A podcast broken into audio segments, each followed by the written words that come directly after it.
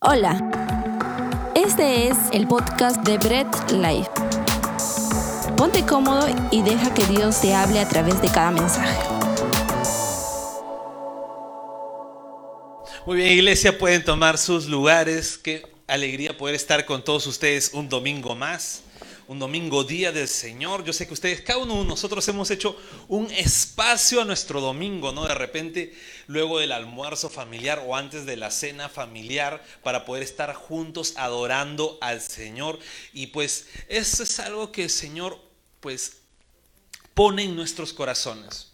Un cristiano redimido siempre va a buscar el hecho de poder congregarse, el poder estar juntos. ¿Por qué? Porque es parte de lo que el Señor ha establecido. El Señor sí nos rescató, nos redimió, nos justificó, nos adoptó como hijos, pero al adoptarnos como sus hijos no nos deja solos, sino nos pone junto a una familia espiritual, una familia a la cual nosotros podemos llamarla iglesia. Por eso es que cada domingo siempre, no solamente aquí, sino en otros lugares, cada iglesia se reúne como familia y están juntos adorando a Dios. Así que qué alegría poder estar con ustedes. Y pues, bueno, seguimos con nuestra serie Tiempos Finales, ¿no? Y hoy día toco un tema bastante no sé, a mí me gusta bastante este tema. Yo sé que de repente por ahí algunos, ¿no? Eh, si yo hago la pregunta, ¿no? ¿A quiénes les gusta películas o series de zombies, ¿no? Yo sé que todos, aunque digan no, pues van a levantar las manos, ¿no? Si yo digo, levanten la mano los fans de The Walking Dead, ah, no van a, van a decir, ¿no? O El Amanecer de los Muertos. Pero siempre tenemos eh, cierta afinidad con este tipo de películas. Pero es algo que el ser humano, pues cuando hablamos de resurrección de los muertos, lo lleva a ese punto. Si hablamos de una resurrección de muertos, lo primero que se nos viene en mente es, haya un zombie, ¿no? Y ya nos ponemos a pensar, ah, puede ser, a ver, el típico, el típico zombie americano que es lento o de repente un zombie coreano que es más rápido y nos ponemos a pensar cosas así, pero no pensamos en qué, en cuál es una verdadera resurrección de los muertos. Y de repente, ¿no? Algunos pueden, de los que están ahí también en, eh, en, las redes, puede decir, oye, ¿qué estás hablando? ¿Eso está en la Biblia? Sí, la Biblia habla de una resurrección de los muertos que se va a dar en los tiempos finales. Habla de que cuando el Señor Jesús venga, va a resucitar a los muertos y pues vamos a pasar con Él. Entonces, no estoy hablando solamente de uno de mis gustos en series, así que no se preocupen, no vamos a, hablar de, ello, pero sí vamos a hablar qué nos dice la Biblia con respecto a este tema. ¿Sí? ¿Qué nos dice la Biblia? Eh, porque el mundo nos dice, si hay una resurrección, pues no va a ser esta, esta resurrección, este ser que resucita no va a ser ni racional ni humano, sino es cualquier cosa que solamente se mueve y vive. Sin embargo, cuando hablamos de una resurrección bíblica, estamos hablando de algo general y algo presente que el Señor siempre va a tener. Y a lo largo de la historia, lo podemos ver desde la Biblia, incluso a través de la historia de la iglesia, pues este tema siempre ha sido de conversación. Si vamos a la Biblia, pues eh, los mismos judíos habían dos sectores, ¿no? dos sectas judías, los fariseos y los saduceos. Creo que todos los que han leído su Biblia pues han escuchado, ¿no? Fariseos, saduceos. Y no era simplemente un apelativo que Jesús decía. Porque algunos dicen, ah, fariseo, ah, deben ser los religiosos, los renegones, ¿no? Entonces a los hermanos, ¿no? Que son más, más renegoncitos, les decimos, oye, fariseo. No, era una secta judía, ¿no? Pero de las cuales los fariseos sí creían en la resurrección de los muertos. Por ahí le están diciendo fariseo a alguno. Los, fariseos sí creían en la resurrección de los muertos y los saduceos no. Eran, eran, se puede decir, no, eran del mismo pueblo, el mismo clan, casi las mismas costumbres, pero ¿qué decían? No, los fariseos decían, sí, sí va a haber una resurrección, y los saduceos decían, no, no va a haber una resurrección. ¿Por qué? Porque se dejaban guiar por la cosmovisión griega. Los griegos no creían en una resurrección de los muertos. Es por ello que incluso en la iglesia de Corinto la negaban algunos y Pablo tuvo que escribir, ¿no? Si lees 1 Corintios 15, Pablo escribía sobre este hecho que se iba a dar sí o sí, que es la resurrección de los muertos. Si empezamos ya dejando un poco la Biblia y empezamos en la historia de la iglesia, los padres de la iglesia ¿no? los primeros pastores que podríamos decirles, se defendían esta postura, ¿no? Patriarcas o padres de la iglesia como Orígenes, que se enfrentó a un hereje de esos tiempos que se llamaba Celso, que era un enemigo del cristianismo, defendía, ¿por qué? Porque Celso hacía burla porque los cristianos creían en la resurrección de los muertos. Y ante esta burla, Orígenes le escribía en contra de Celso refutándole que sí va a haber una resurrección de los muertos según la Biblia. ¿no? Los gnósticos también no creían en una resurrección de los muertos. Eh, las confesiones de fe más antiguas, okay, cuando hablamos de confesiones de fe estamos hablando de eh, bases sólidas de doctrinas cristianas que tenemos que tener hablaban de la resurrección de los muertos. Es más, si vamos a la confesión de fe más antigua, ¿no? que es el credo de los apóstoles, habla de la resurrección de los muertos. Porque ya casi al final del credo dice, y la resurrección de la carne teólogos medievales como Agustín de Hipona, Jerónimo, ¿no? en el oriente, ¿no? los dos Gregorios, Crisóstomo, Juan de Damasco. Y estoy soltando nombres, ¿por qué? Porque no estoy hablando de un tema que solamente de repente, ah, ya, ese es al, eh, los hermanos de ahora, ¿no? Recién han tenido una revelación y se vienen. No, es un tema que se ha ido hablando siempre. Hay una resurrección corporal de los muertos. Desde que Cristo dejó establecido toda la historia, dos mil años hablando de este tema. Y aunque ya hay, dentro de los que he mencionado, hay posiciones de repente distintas con respecto al tiempo y orden de la resurrección, todos llegan al fundamental que es esto, y es que en su momento y en el día del Señor, los muertos resucitarán para llegar al juicio. ¿Ok? Entonces vamos a orar para poder empezar a, nuestro mensaje y poder que el Señor sea quien nos guíe. Bendito Dios Todopoderoso, solamente a ti es la gloria, Señor. Solamente a ti es la honra y gracias y muchas gracias de verdad. En primer lugar porque permites que estemos aquí juntos como familia en esta tu casa. Dios amado, guíanos a toda verdad, así como en algún momento tú nos guiaste a la verdad de nuestra condición y nos hiciste tuyo, Señor. Ahora guíanos a esta verdad para que tú seas enseñándonos y podamos aprender día a día más de ti. En el nombre de Jesús, amén y amén. Entonces, vamos a hablar, no, ya hablé un poco de historia, mencioné algunos nombres que de repente algunos hasta se olvidaron, ¿ok? Y lo que más se acuerdan seguro es The Walking Dead. Pero vamos a hablar de lo que nos dice la Biblia con respecto a la resurrección.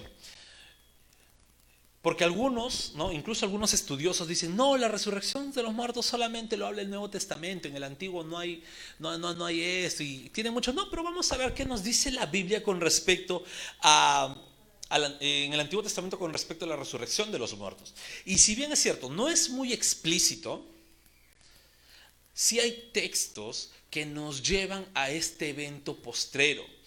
Y quisiera que puedas abrir tu Biblia en Daniel 12.2. Puedes abrirla, prenderla, buscar la versión que más te guste, ¿no? Y puedas acompañarme a leer Daniel 12.2. Estamos hablando del el profeta Daniel, ¿sí? el que fue exiliado a Babilonia. Este joven que no se contaminó con la comida del rey, mientras que lo va buscando, te voy detallando quién fue Daniel. ¿sí? Y bien, ya que ya lo encontraste, Daniel 12.2 dice, y muchos de los que duermen en el polvo de la tierra serán despertados, unos para vida eterna y otros para vergüenza y confusión perpetua. Entonces, aquí Daniel nos está hablando de una resurrección. Y Daniel es bien claro, porque no solamente te dice, bueno, va a haber una resurrección y quedó ahí, no todos felices, todos contentos, sino dice lo que va a pasar en medio de esa resurrección. Dice, unos van a ser resucitados para qué? Para vida eterna. Y otros van a ser resucitados para vergüenza y confusión perpetua. Lo que dice Daniel prácticamente está encerrando en general la doctrina de la resurrección de los muertos. Porque no solamente está diciendo resucitarán y bueno, de ahí qué pasará, sino está diciendo va a haber una resurrección y continuamente van a ser separados, va a haber un juicio. No vamos a hablar del juicio hoy día, pero sí vamos a hablar de la resurrección. Entonces podemos ver que el Antiguo Testamento menciona una resurrección de los muertos.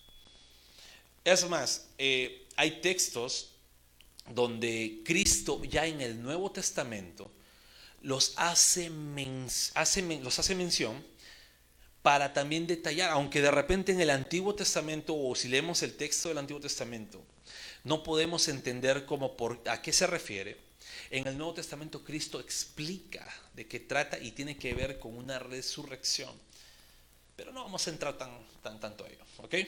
Entonces, vámonos ahora al Nuevo Testamento. Y aquí sí vamos a leer un poquito más. Puedes ir buscando 1 Corintios 15. Y vamos a ver qué es lo que nos dice. ¿Se acuerdan? En la introducción dije que el mundo antiguo estaba dominado por, eh, por la eh, ideología, la cosmovisión griega. Y la iglesia de Corinto, pues era una de esas iglesias que se había dejado eh, Em, persuadir por esta cosmovisión. Y los griegos no creían en una resurrección. Incluso hasta si ves, ¿no? Caballeros del Zodíaco, pues te das cuenta que no creen en una resurrección, aunque es una mezcla de todo ese dibujo, ¿no? Pero no, su cosmovisión no era una resurrección. Ellos no creen en esa cosmovisión, esa es una cosmovisión cristiana.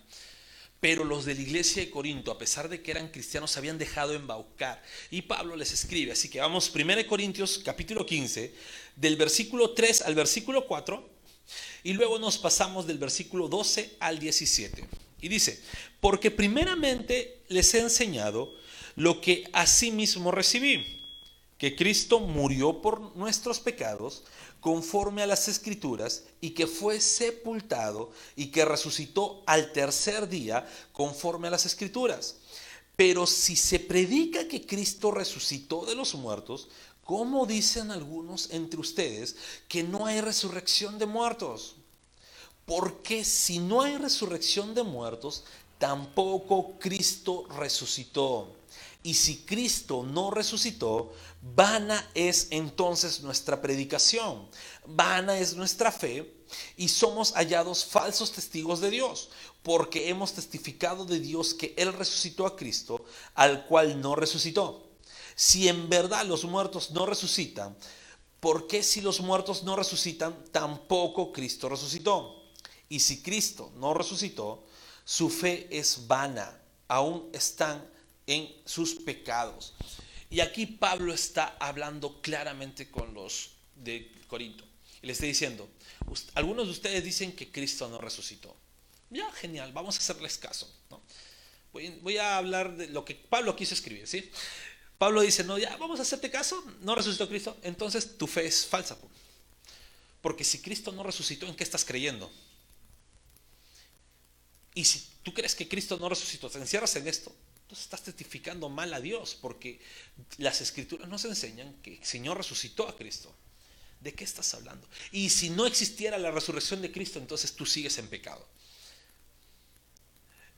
Esto es lo que quiere decir el apóstol Pablo. Hay una resurrección que el Señor Jesús hace y va a hacer también en el ser humano. Así como Cristo resucitó, y podemos ver en otros pasajes que Cristo era la primicia de la resurrección,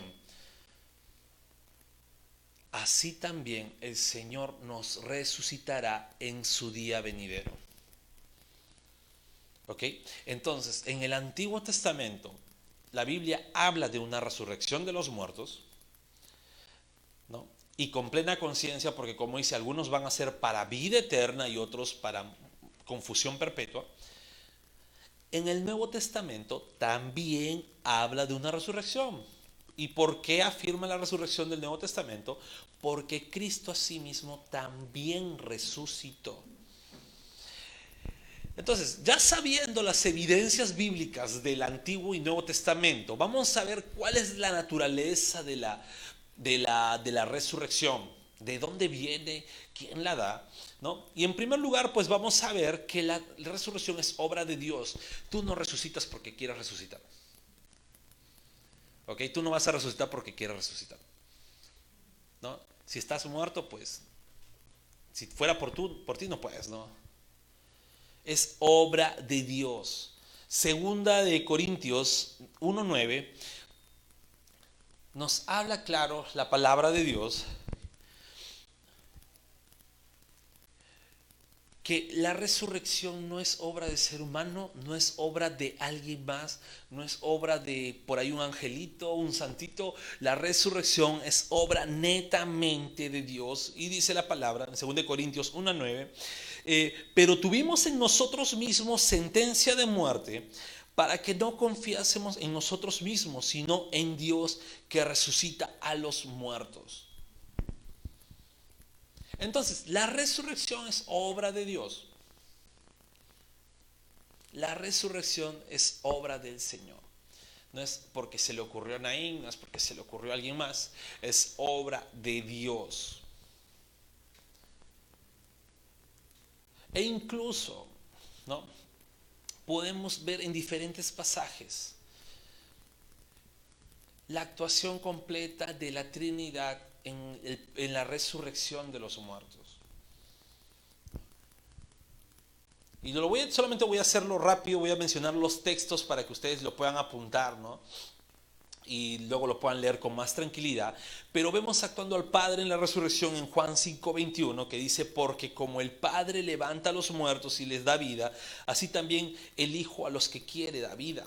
Está hablando que el Padre actúa en la resurrección. En Juan 5:28 vemos a Cristo, al Hijo actuando en la resurrección, que dice, de cierto, de cierto les digo, viene la hora y ahora es cuando los muertos oirán la voz del Hijo de Dios y los que la oyeren vivirán. Y vemos también al Espíritu Santo actuando en la resurrección, que dice en Romanos 8:11, y si el Espíritu de aquel que levantó de los muertos a Jesús mora en vosotros, el que levantó de los muertos a Cristo Jesús, vivificará también sus cuerpos mortales por su Espíritu que mora en ustedes. ¿Sí? Si no llegaron a apuntar los textos, no se preocupen, lunes, martes ya está en YouTube y Spotify, lo puedes ver y apuntar. ¿Sí? Entonces, vemos que la naturaleza de la resurrección, en primer lugar, es obra de Dios. ¿Sí? No, no hay alguien más que pueda resucitar. El diablo no te resucita, ni él mismo se puede resucitar, así que el diablo no te resucita nada, es obra completa de Dios. ¿Ok? Luego vemos que la resurrección es una resurrección corporal. O sea, tu cuerpo es resucitado.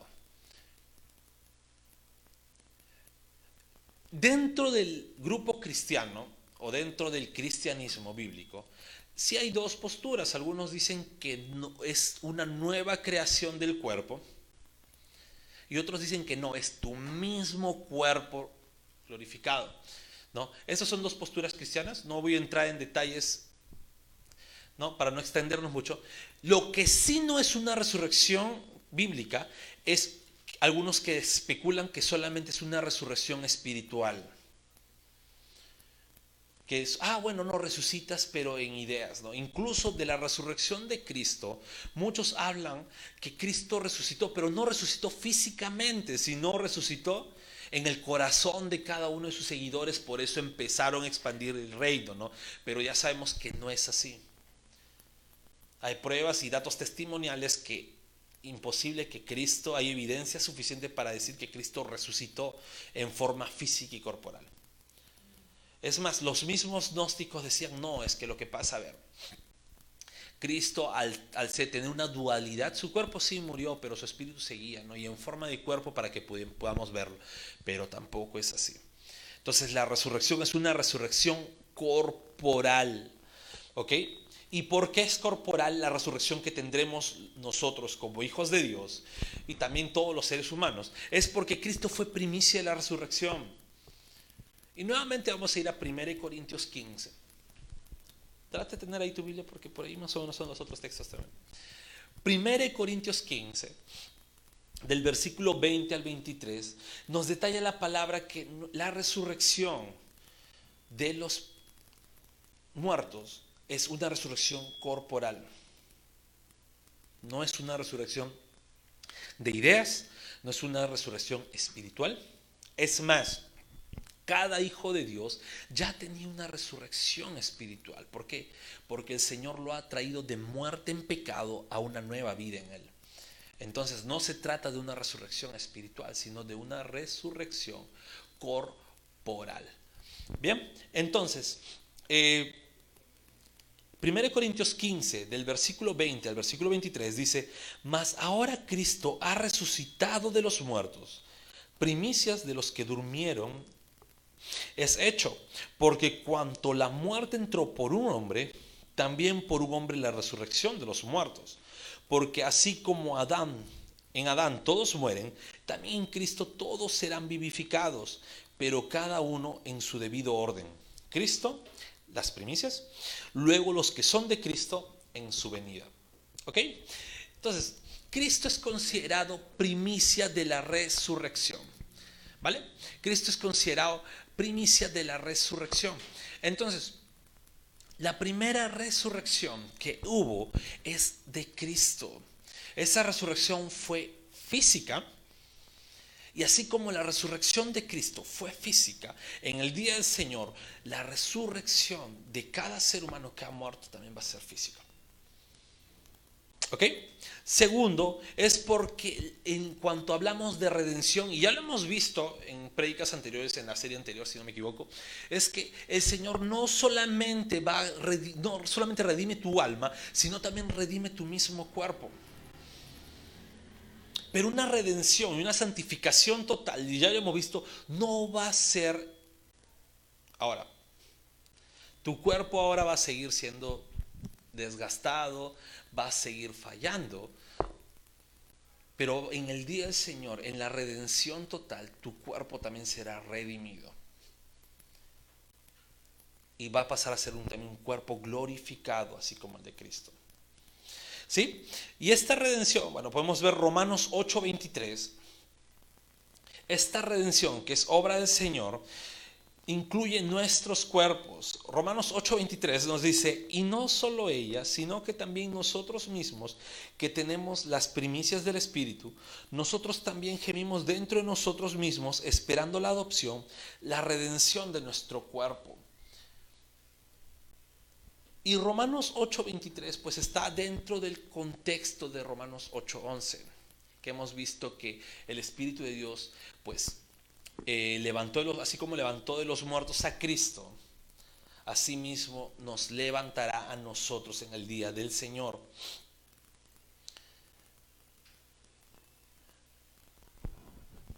La naturaleza de la resurrección también tiene que ver, es una resurrección de justos e injustos. Y aquí hay algo importante.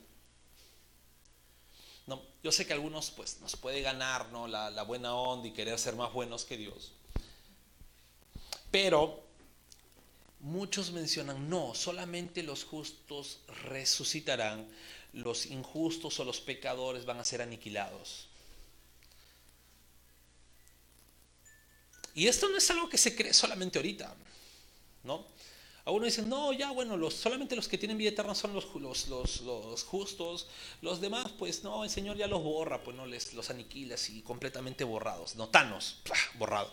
No, y, y creen ello, pero no es así. Y hay iglesias no grandes como los adventistas o la iglesia del nuevo amanecer milenario que hablan de ello. Dicen, no, pues eh, los, pecadores no, ellos simplemente no son borrados ¿no? del sistema y, y, ya nunca más se sabe nada de ellos. Pero no, la Biblia habla que hay una resurrección de justos, una resurrección de injustos. Puedes ir buscando Juan 5.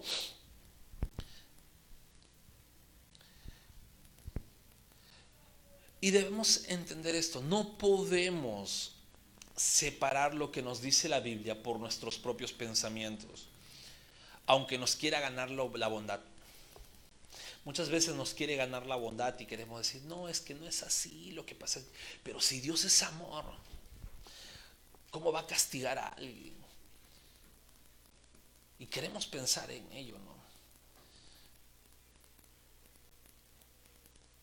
Pero así como Dios es amor, su amor no escapa de su justicia.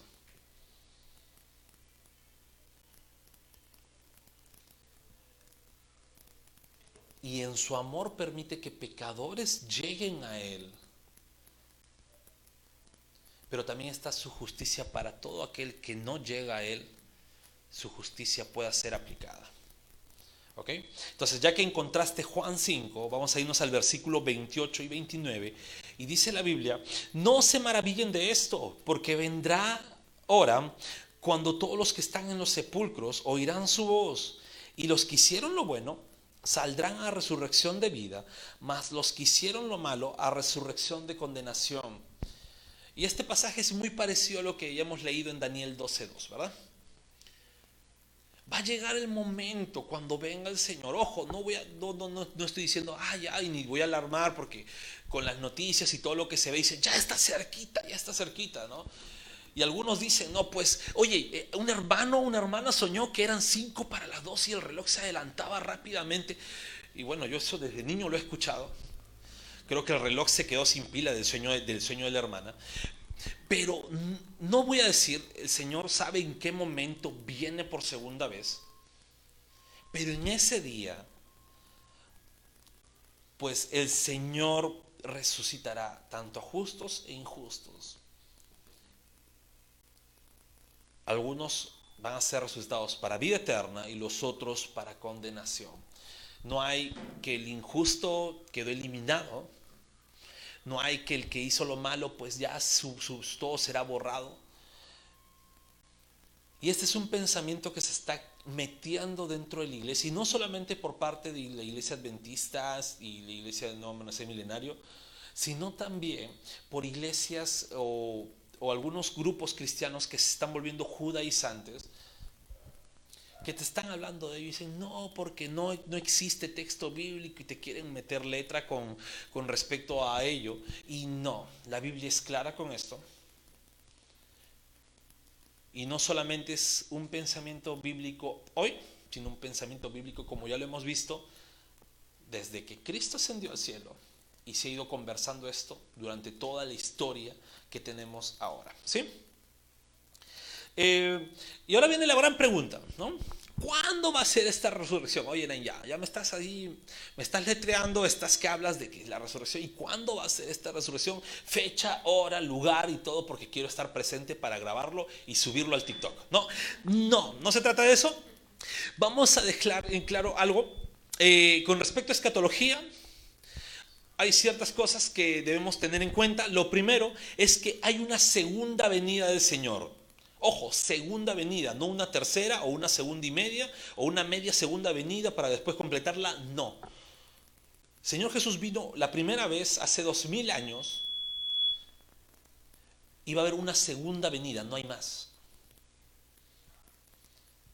No, algunos tratan de, acomodar algunos textos y decir, no, es que la primera llega hasta las nubes nada más, eso no se considera como segunda, de ahí regresa y luego vuelve a venir.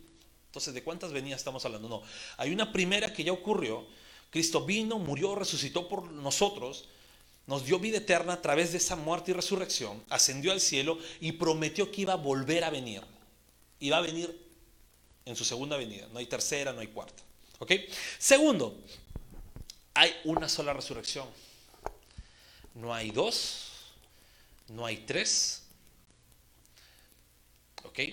hay una, solamente una segunda, pero una resurrección de los muertos. Teniendo en cuenta ello, pues vamos a leer lo que dice la Biblia. Y lo que dice la Biblia, puedes ir buscando 2 Tesalonicenses 1, es que la resurrección de los muertos es un hecho que ocurre en la segunda venida de Cristo. Y ya sabemos lo que dice la Biblia en la segunda venida, que nadie sabe el día ni la hora en que el Hijo del Hombre va a venir.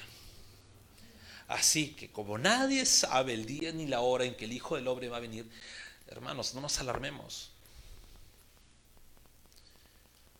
No seamos alarmistas con respecto a noticias. No seamos alarmistas con respecto a, lo que a los virales que se nos mandan por WhatsApp. Nadie sabe el día ni la hora. Un día escuché un pastor por YouTube que dijo esto y yo se los doy el mismo consejo. Si alguna vez un pastor, me incluyen a mí también, pues eh, empieza a hablar con una calculadora, hablándoles más o menos la aproximación de la venida de Cristo, pues huyan y corran. Yo les doy permiso, si alguna vez yo hago eso, agarre una piedra, las bancas y tírenmelas porque estaría, ya estaría quemado. Nadie sabe el día ni la hora. ¿Ok? No podemos dar ni aproximaciones. El Señor va a venir cuando el Señor sea su voluntad. Y cuando venga va a ocurrir este hecho, que es la resurrección. Y leemos 2 Tesalonicenses 1, del versículo 7 al versículo 10 y dice la palabra de Dios, y a ustedes que son atribulados, denles reposo con nosotros. Cuando se manifieste el Señor Jesús desde el cielo con los ángeles de su poder, en llama de fuego para dar retribución a los que no conocieron a Dios ni obedecen al Evangelio de nuestro Señor Jesucristo, los cuales sufrirán pena de eterna perdición, excluidos de la presencia del Señor y de la gloria de su poder, cuando venga en aquel día para ser glorificado en sus santos y ser admirados en todos los que creyeron, por cuanto nuestro testimonio ha sido creído entre ustedes. Este texto está hablando de la segunda venida. Y cuando Cristo venga, cuando Cristo se manifieste, va a resucitar justos e injustos. No es un hecho aparte, no es un hecho aislado, es un hecho único. La semana pasada ya hemos visto con respecto a lo que es la, segunda venida del Señor. Y en ese mismo hecho se emplea la resurrección de los muertos. El Señor viene por segunda vez, ese es un hecho claro, es un hecho que no hay dudas, un hecho de que se va a dar sí o sí. No nos debe dar miedo, ¿ok? Debemos anhelar como hijos suyos, no Señor, ya ven rápido, pero no nos debe dejar en, en, una, en una pasividad porque muchas veces cuando hablamos de segunda venida, oh Señor, ven rápido, ya, llévanos de una vez y ya queremos estar, y nos resumimos en una pasividad, ya no queremos ni predicar, no queremos ni estudiar, no queremos hacer nada. Nos queremos simplemente encerrar y decir, bueno, ya que el Señor venga. Y hay muchos testimonios de los años 80, los años 90, sé que algunos de repente ni siquiera nacían soy de los 90, así que me salgo por ahí también. En los cuales cuando un joven quería estudiar, decía, pero ¿para qué vas a estudiar? Cristo ya viene. Ponte a orar, incluso pastores decían eso. Y la segunda venida de Cristo no es para estar pasivos, es para seguir haciendo lo que debemos hacer. Es para seguir predicando, sí, es para seguir estudiando, para seguir con nuestro testimonio dando lo mejor de nosotros es esperarlos sí con ansias preparados, pero no ociosos. Y si el Señor Jesús viene cuando ya nosotros ni siquiera estemos, porque ya nos llamó antes a su presencia, pues está la esperanza que en esta resurrección, pues vamos a volver en nuestros cuerpos, pero ya unos cuerpos, ya no unos cuerpos que tienen a caer en pecado, sino unos cuerpos glorificados al igual del que Cristo tuvo.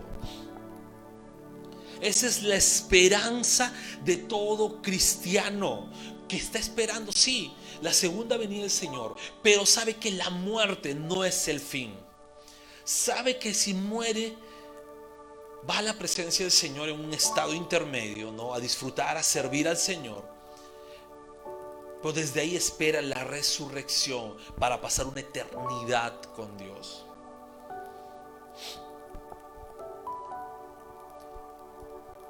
Yo quisiera decir algo, mira, cuando hablamos de resurrección, hay muchos que confunden y que creen que sí, que el Señor quiere que tú ores, ¿no? Y en cada cementerio pues levantes muertos como loco. Y no se trata de ello. No se trata de que busques ir a todos los velorios y gritar que ese muerto se levante, porque esa es voluntad de Dios. Porque unos incluso utilizan Biblia y dicen, no, pero en la Biblia vemos cómo en el Antiguo Testamento, mire Elías cómo resucitó a un muerto, Eliseo lo mismo, en el Nuevo Testamento vemos a Cristo, ¿no? Incluso Pablo resucitando, eh, eh, Pedro su sombra, pero cada significado bíblico, cada obra hecha en la Biblia, era una sombra de lo que Cristo realmente haría en nosotros. Y toda resurrección que vemos en la Biblia, sea de Lázaro, del hijo de la viuda, sea de, eh, de la hija de Jairo, era una sombra. ¿Por qué? Porque Cristo está diciendo, mira, la muerte no tiene límites, pero ustedes no solamente se enfrentan a una muerte física, sino una muerte espiritual. Y así como esta muerte física no puede conmigo como hijo de Dios, decía Cristo, la muerte espiritual tampoco. Esa es la sombra de lo que significa una resurrección en, la Biblia y la que nosotros, cada uno de nosotros hemos tenido. Ya hemos tenido, sí, una resurrección. Todos hemos estado muertos en nuestros delitos y pecados. Creo que nadie podría decir, oye, ¿sabes que No, yo no, yo soy una blanca paloma. Pues mentiras, no te estarías mintiendo. Como diríamos en buen criollo, todos tienen sus guardaditos por ahí.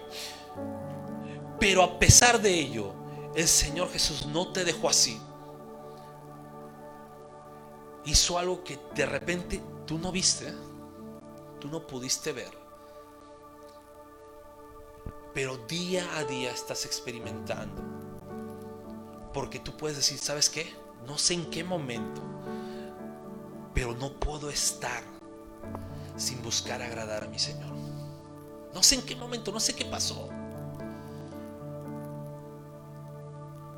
Y esto no es de repente que nazcas en un hogar cristiano justo conversando con mi esposa, ella decía, mira, yo nací en un hogar cristiano, pues ella sí es de cuna, pero yo recién puedo tomar conciencia de que he sido cristiana de verdad desde mis 21 años. Y obviamente digo, me ganaste, porque yo desde mis 24 le digo, que recién tomé conciencia de lo que Cristo había hecho en mi vida. Y muchas veces nos damos cuenta, y no se trata de ser cristianos por tradición, sino por lo que Cristo hizo en nuestras vidas. Y pues sí, esa resurrección fue la primera que hizo el Señor en nosotros. Pero va a haber una en la cual el Señor vence a su último enemigo. En los salmos podemos ver que dice, Señor, no haber enemigo que tú no venzas. ¿Y saben cuál es el último enemigo del Señor? La muerte. Porque cuando Él venga, la muerte será vencida, por eso que los muertos resucitarán. No hay enemigo que quede de pie delante del Señor. Y cuando venga en ese día glorioso, en su segunda venida, ni la muerte puede contra Él y la muerte será completamente vencida. Algunos dicen, no, el último enemigo es Satanás, el diablo. No, mentiras, es la muerte. El diablo ya está vencido desde la cruz. Pero por, si ustedes se dan cuenta, siguen muriendo personas. Pero en el día del Señor, la muerte será vencida y los muertos resucitarán.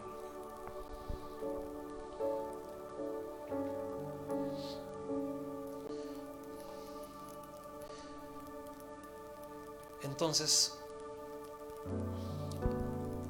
para un cristiano, la resurrección de los muertos es una esperanza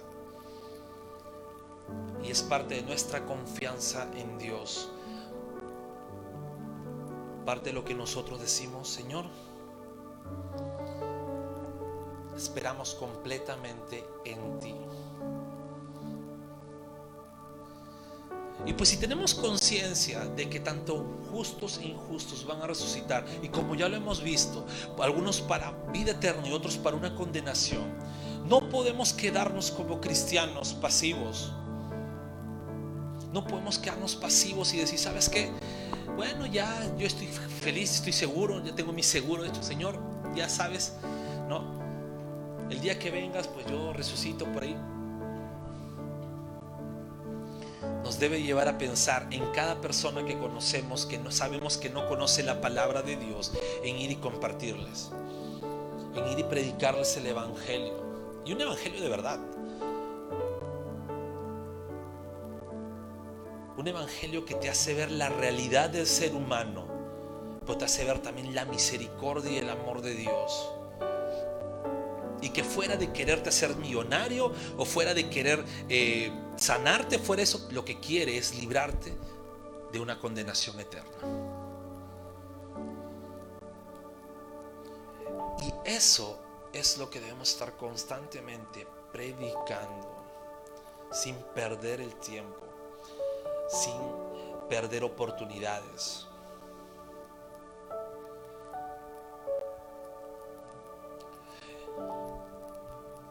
Tal vez aquí no, pues de repente los que están en la transmisión viendo.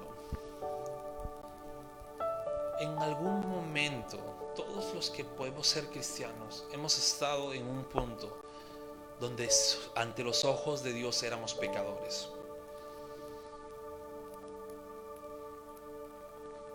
Todos hemos estado en ese punto, ante los ojos de Dios siendo pecadores. Pero sabes algo, cuando Cristo llega a nuestras vidas, Él no llega porque nosotros hicimos algo y nos portamos bien o empezamos a portarnos bien. ¿no? Él no llega por alguna decisión que tú tomaste, decir como cachaco, sí Señor, yo ahora sí empiezo a ponerme a cuentas porque créeme, no lo vas a hacer, vas a fallar. Él llegó porque te dijo, yo te quiero para mí, y sí, van a haber errores en el camino, pero tú no estás en este camino porque tú quisiste estar, sino porque yo te puse.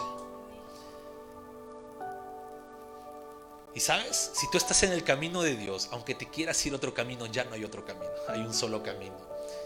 Y puedes querer chocarte por ahí, pero el Señor va a estar como buen pastor arreándote.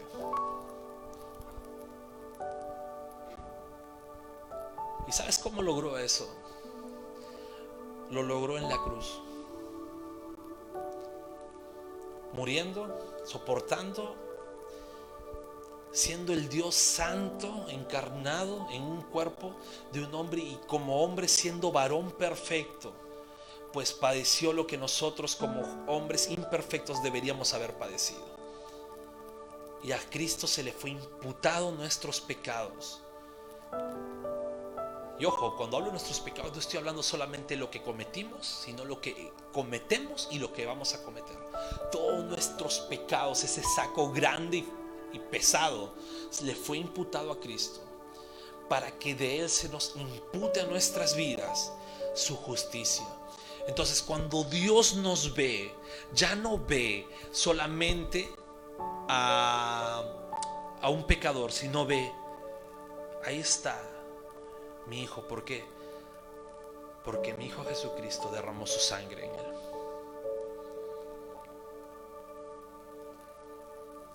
Y esto debe causar tanto en cristianos como en personas que escuchan por primera vez un arrepentimiento. En los cristianos un arrepentimiento continuo, que de eso se trata una vida cristiana, constantemente estar arrepintiéndose delante de Dios. no para perdón, sino por convicción de que siguen fallando a Dios. Pero un inconverso y una persona que escucha por primera vez causa un arrepentimiento para salvación. Pongámonos de pie. Y ahí donde estás, pues puedes ahí cerrar tus ojos y orarle a Dios y decirle, Dios amado, gracias Gracias porque, wow, eres tan bueno.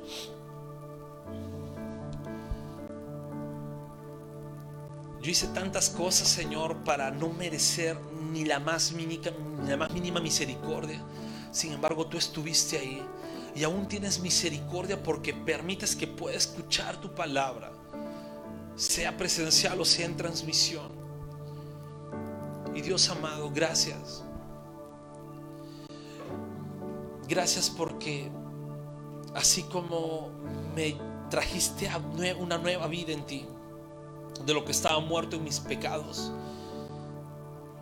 Pues en el día de tu segunda venida, en el santo día tuyo, si es que ya no estoy en este mundo, resucitaré junto con mis hermanos para pasar una vida eterna contigo. Dios amado, oro también por mis amigos y hermanos que están aquí. Señor, que sean, que tengan una convicción, una convicción, Señor, que tú perdonas y esa esperanza de que tú vencerás la muerte. Dios bendito, también oro por las personas que escucharon por primera vez, que seas tú trayendo esa convicción de arrepentimiento para sus vidas. A ti siempre va a ser la gloria, Dios Todopoderoso. A ti siempre va a ser la honra. Gracias por escuchar el mensaje de hoy y no olvides compartirlo. Síguenos en nuestras redes sociales, Instagram, arroba Bread Life Family, Facebook Bread Life.